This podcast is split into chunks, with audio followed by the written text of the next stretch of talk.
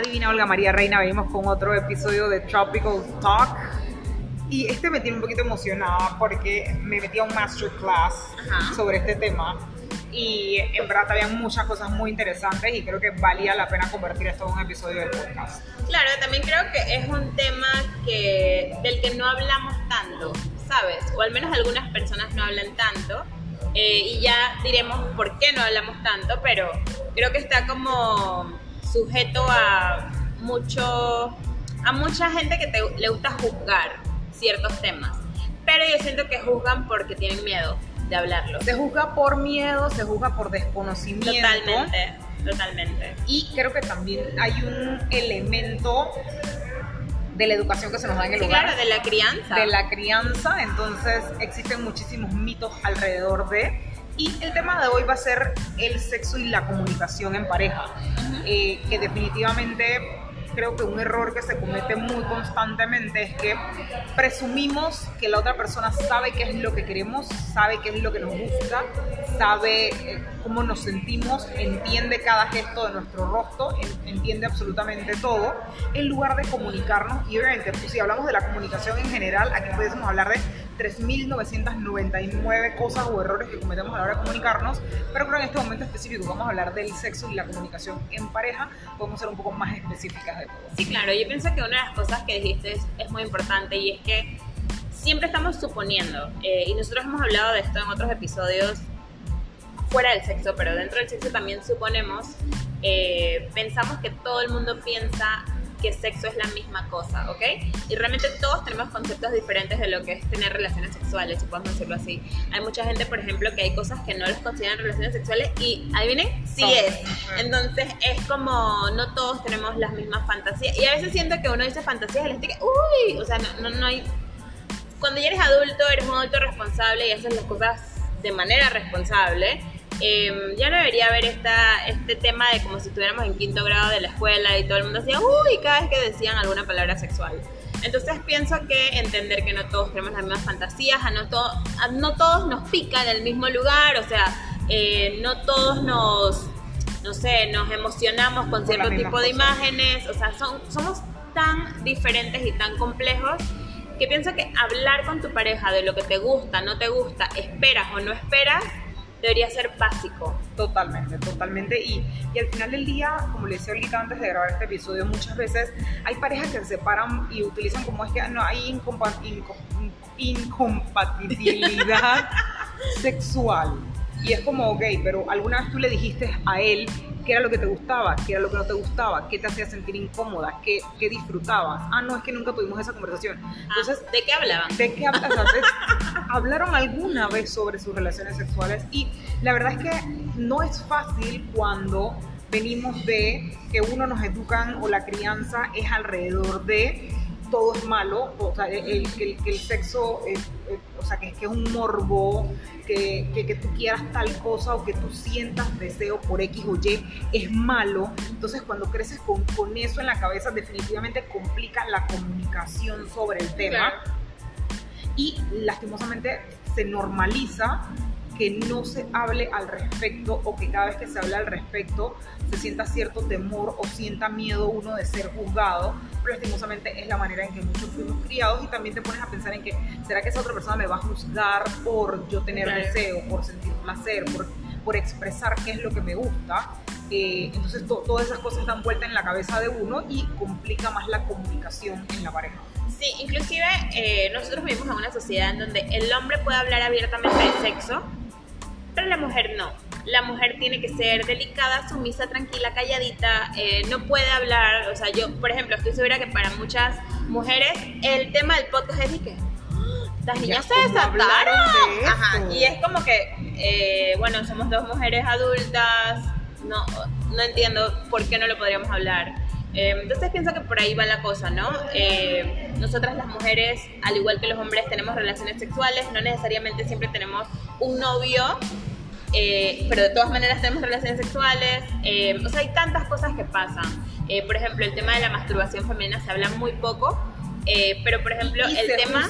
y se horrible. muchísimo Sí. la masturbación femenina y adicional a eso el hombre se siente atacado o, o menospreciado en su labor como pareja, novio, marido, si él se entera que su mujer se masturba o utiliza juguetes sexuales porque considera que él no está cumpliendo con su labor. Es. Y ese no es el caso. Eh, no soy una mega experta, pero casualmente en este ma- masterclass en el que estaba, la experta hablaba que solamente el 20% de las mujeres sienten o, o a- o llegan a tener un orgasmo a través de solo penetración. Y esto a raíz de que el punto G, que todo el mundo cree que está solamente en el clítoris, eh, no es, o sea, no llega a tener contacto al momento de la penetración. Entonces, se necesitan otro tipo de estímulos. Y mira, quiero sepas que, que leí un par de días antes que existe el orgasmo. eh, eh, ay, nipple- se llama Ajá. nipple orgasm, Ajá. pero son mujeres que llegan al orgasmo solamente porque le tocan los senos.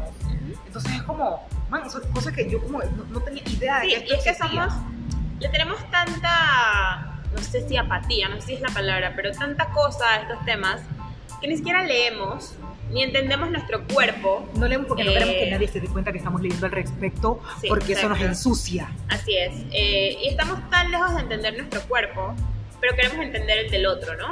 Eh, y hacer justamente lo que quiera y lo que le guste y no sé qué. Pero si ni siquiera sabes darte placer a ti misma.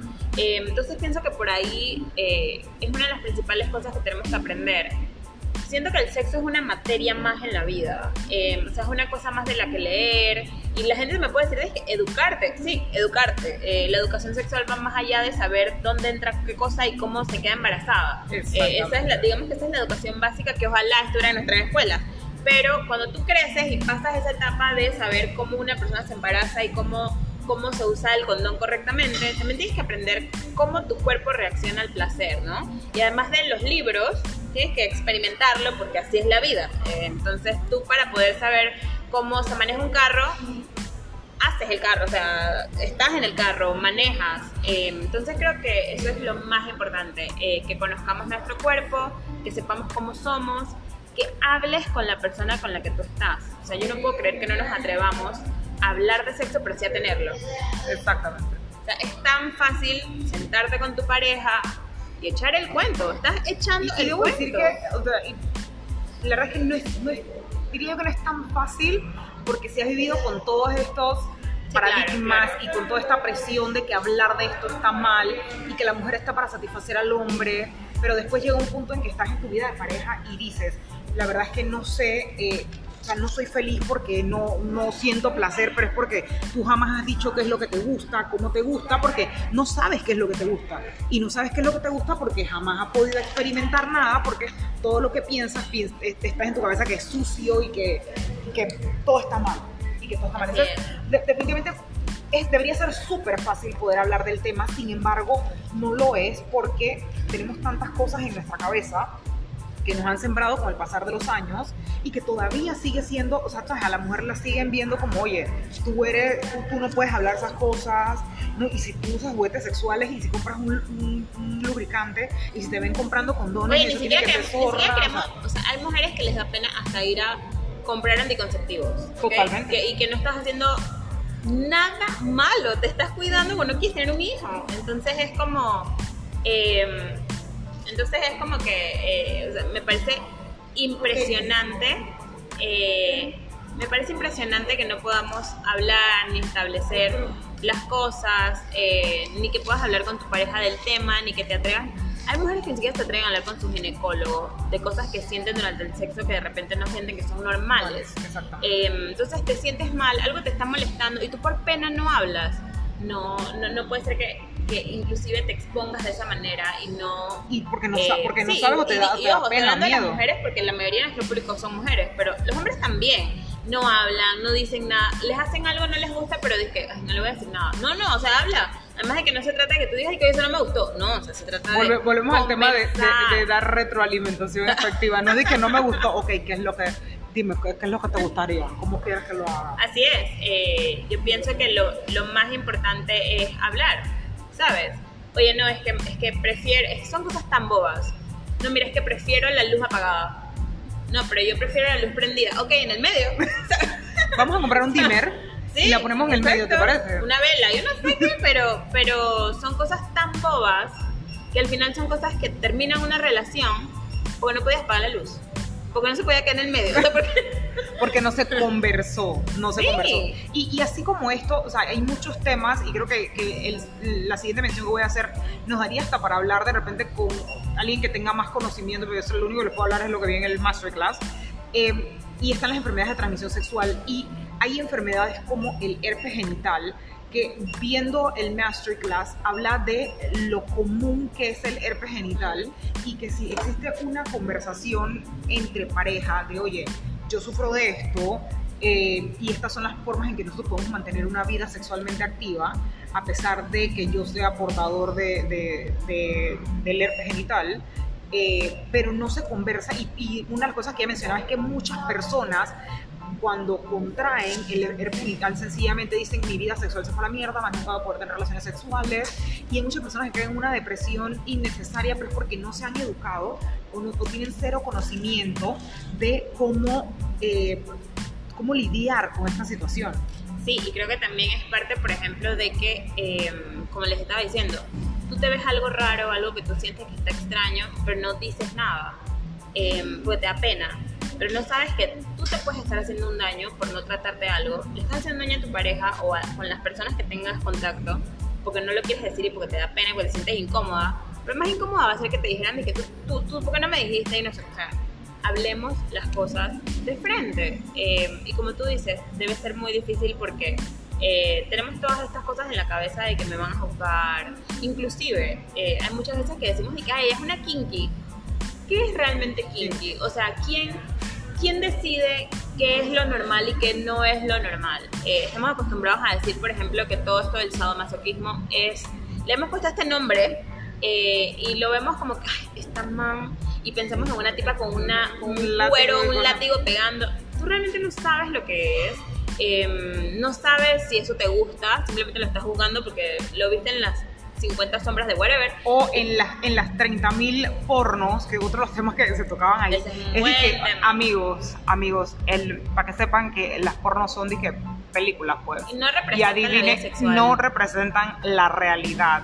Asimismo, como existen 392 formas de penes, existen 392 formas de vagina y las que salen ahí van a ser las más bonitas, las que maquillan, las que editan, las que en, en el HD se van a ver perfectas sin Sí. absolutamente nada. Entonces, eso también genera cierto trauma en las personas porque tú piensas Sí, que, claro. que no eres perfecto o que tus partes son completamente raras, pero es porque el normal es el que las personas suelen ver en la pornografía, que sencillamente es una película que está hecha para vender y todo lo que se hace para vender tiene que verse perfecto. Además de que hay unas expectativas eh, en la pornografía ridículas eh, y no es de que por hablar de la vida privada de Julio, mi vida privada, pero no vas a encontrar mujeres que van a estar gritando todo el tiempo como si la estuvieran persiguiendo un perro, o sea, hay veces que, hay veces que, o sea, yo me quedo como que, pero qué le está pasando, pero, que- pero, pero hay, que, hay que llamar a la policía, o sea, eso no pasa todo el tiempo, eh, no todo el mundo grita de esa manera, son tantas cosas porque de una otra manera hemos normalizado que la pornografía representa la vida La sexual de las realidad. personas y no la representa, es una película, es una representación. En ese momento esa actriz y ese actor se sintieron así o tal vez sencillamente, como dice la palabra, están actuando. Exacto. Entonces yo creo que eso es importante entenderlo, entender que no todo el mundo... eh, para, para lo que sea para ti normal o placentero, no necesariamente es para mí normal o placentero. Eh, y al mismo tiempo, cuando ves algo que para ti es raro, y ojo, aquí hay, hay rarezas y rarezas, ¿no? Pero cuando tú ves algo que es raro, no necesariamente es raro, sencillamente tú no lo haces. exactamente. Nadie te lo ha pedido, nadie te lo ha dicho, tú nunca lo has visto. Eh, hay tantas, la complejidad de los temas sexuales es muy amplia. Hay tantas cosas. eh, de repente tú conoces una o dos posiciones y viene una persona y te muestra un libro que tú dices que. O, o te, ¿cómo? o te- o te enseñan una cosa más y ya tú sientes o, o empiezas a juzgar a esa persona como que, ¿por qué sabe eso? O sea, ¿qué, qué ha hecho en su vida anterior? Y es porque, porque tenemos que juzgar a las personas en base a su conocimiento, porque puede ser sencillamente una persona que se ha, sentido, se, se ha sentido en la libertad de educarse sobre su sexualidad y qué es lo que le gusta y qué es lo que le hace sentir placer, versus otra persona que sencillamente no ha vivido bajo el yugo, bajo, bajo Le ha dado pena. le ha dado pena, bajo lo que le enseñaron en su casa, etcétera, etcétera. Entonces, no, no permite esa fluidez de la comunicación y, na- y se los voy a decir, la comunicación no va a ser fácil si tú vienes de un ambiente en el que estás acostumbrado a que todo, el normal es hacer estas dos cosas así y esto así y así. Eh, tener comunicación con una persona que, que no lo ha visto de esa misma manera definitivamente va a ser un poco complicado, pero creo que vale más la pena que intentes tener la comunicación con la persona a perder una relación o, o sencillamente decir esto no está funcionando, pero porque no has aprendido a comunicarte sobre el tema. Así es, y creo que también es importante que eh, tratemos de tener esta conversación con nuestra pareja de una manera natural, no algo así de que tenemos que hablar, o sea, no, no le pongamos como esa etiqueta algo negativo a tener esta conversación, sino simplemente como que no tiene que ser un restaurante con gente al lado de usted. que- Y ese era otro tema que se trataba en el Masterclass, me encanta que lo hayas mencionado, porque una de las cosas que, que ella se llama Emily Morse, ella tiene un Instagram que se llama eh, arroba sexwithemily, eh, y una de las cosas que ella hablaba era como en qué momentos tener estas conversaciones sobre sexo, y decía, ¿saben qué? If you, go, if you go for a run, si sales a correr en la mañana con tu pareja, hablen en ese momento, ¿sabes por qué? Porque van a estar uno al lado del otro y no vas a tener esa necesidad de mirarse uno al otro para que sea un poco incómodo. Usualmente cuando uno tiene conversaciones sobre diversos temas, estás en ese ambiente, tipo si vas al súper, hablas sobre las cosas del supermercado, pero en el caso particular de las relaciones sexuales es una conversación que se debe tener fuera de la cama. Sí, claro, es que no, no, es que sería como, no sé si hasta contraproducente Totalmente. tenerla ahí. Total, ¿Me explico? totalmente. Entonces creo que una, o dice que cuando van manejando en el carro, porque tienes que estar prestando atención mientras estás manejando, entonces que, que esa conversación se tiene que tener, pero que busques un ambiente en el cual tampoco te vayas a sentir, y, y si tú eres la persona que no está Juzgado. acostumbrado exactamente, no te sientas juzgado, no te sientas presionado, etcétera, etcétera. Entonces de repente cuando sales a hacer ejercicio, una caminata, estás escalando o algo por el estilo, puede ser un buen ambiente para que tengan esa conversación. Sí, pero sin duda yo creo que lo, lo más importante eh, y lo que debemos recordar es pues respetar eh, las fantasías y los deseos de otra persona. Cuando yo te digo respetar, no quiere decir cumplir, ¿ok? No quiere decir que tienes que decir que sí a todo lo que esa persona quiera. Eh, nuevamente volvemos a que lo mismo que te gusta a ti, no le gusta al otro. Es probable que algo que le guste a tu pareja, tú como que, "Mm, bueno, vamos a pensarlo, vamos a explorar esas posibilidades. Eh, pero lo importante es que tengas la mente abierta eh, a escuchar, al menos, a decir como que, mm, bueno, no estoy segura de eso, pero a lo mejor podemos probar esta otra cosa y de repente quedamos en eso. Me explico, es como, como dialogar. En la vida todo es una negociación. Hasta esto es una, una negociación. negociación. Entonces es como que, bueno, yo te doy esto, pero tú me das esto, pero hablamos esto, pero luego probamos esto. Entonces creo que eh, quitarse la pena también es pues aceptar que a la otra persona le pueden gustar cosas diferentes, que tenga conocimientos diferentes a ti. Creo que también es importante, uno, no juzgar, como dijiste antes, como que, ¿y ella dónde aprendió eso? ¿Y quién se lo dijo? Porque es una, me explico, porque para allá vamos. Y también nosotras como mujeres, no dejar que estas cosas nos lleguen tanto en la cabeza, como que, pero si yo hago eso, el que va, que va a decir? pensar exactamente y Ah. que la y que la pareja también sea comprensiva porque creo que es más juzgado si el, si el hombre es más sumiso Ajá. y la mujer tiene más experiencia el, el hombre creo que en ese caso llega a juzgar más a la mujer Sí, por claro. su conocimiento que, que de forma inversa pero creo que la conclusión principal en esto es la comunicación y que entendamos que las personas que el sexo es diferente para cada uno de nosotros y que para poder llegar a una satisfacción mutua tenemos que poder conversar al respecto. Sí, tenemos que hablarlo, tenemos que eh, un poquito como que entender la cabeza del otro, ¿no? Lo que te está hablando, lo que te está diciendo, cómo te lo está diciendo. Pienso que cuando estamos con una persona, eh, como que todas sus expresiones, todo lo que dice, la manera en que lo dice, todo tiene un porqué. Totalmente. Entonces, eh, siento que si lo conversamos, es más fácil que entender si grita o no grita. ¿ok? Exactamente. Es más fácil entenderlo conversando. Eh, entonces, pienso que este es un tema fundamental. Así mismo, como hemos- hablado en otras ocasiones, que hablar de dinero es muy importante entre las parejas. Eh, el sexo es sexo es fundamental. importante. eh, que tú sepas que le gusta, que no le gusta. Habrá cosas que digas al principio y habrá cosas que luego las quieras decir después está bien. Eh, pienso Es que parte no, del proceso. No todo el mundo tiene esa apertura de una vez, ¿no? Y tampoco es que conociste a una persona ayer y tú dices, bueno, tenemos que hablar, o sea, eh, tampoco estamos hablando de eso. Eh, creo que tú no hablas, por ejemplo, con tus parejas de trabajo a, la- a los dos días de conocerlo y le dices todo lo que te gusta y no te gusta de tu trabajo y si ganas y no ganas esto, esos son temas para ya gente que tiene un poquito más de tiempo juntos, Y afinidad. pero y- sí es importante hablarlo. No, definitivamente, y creo que con eso nos despedimos en este nuevo episodio de Tropical Talk, episodio número 29, y ya estamos en la segunda temporada de Tropical Talk. Esperamos poder seguir acompañándolos de día, de tarde, de noche, y que sigan disfrutando con nosotras. ¿Algo más, Mira María Reina? No, no, no, quedo con eso y nos escuchamos en el próximo episodio.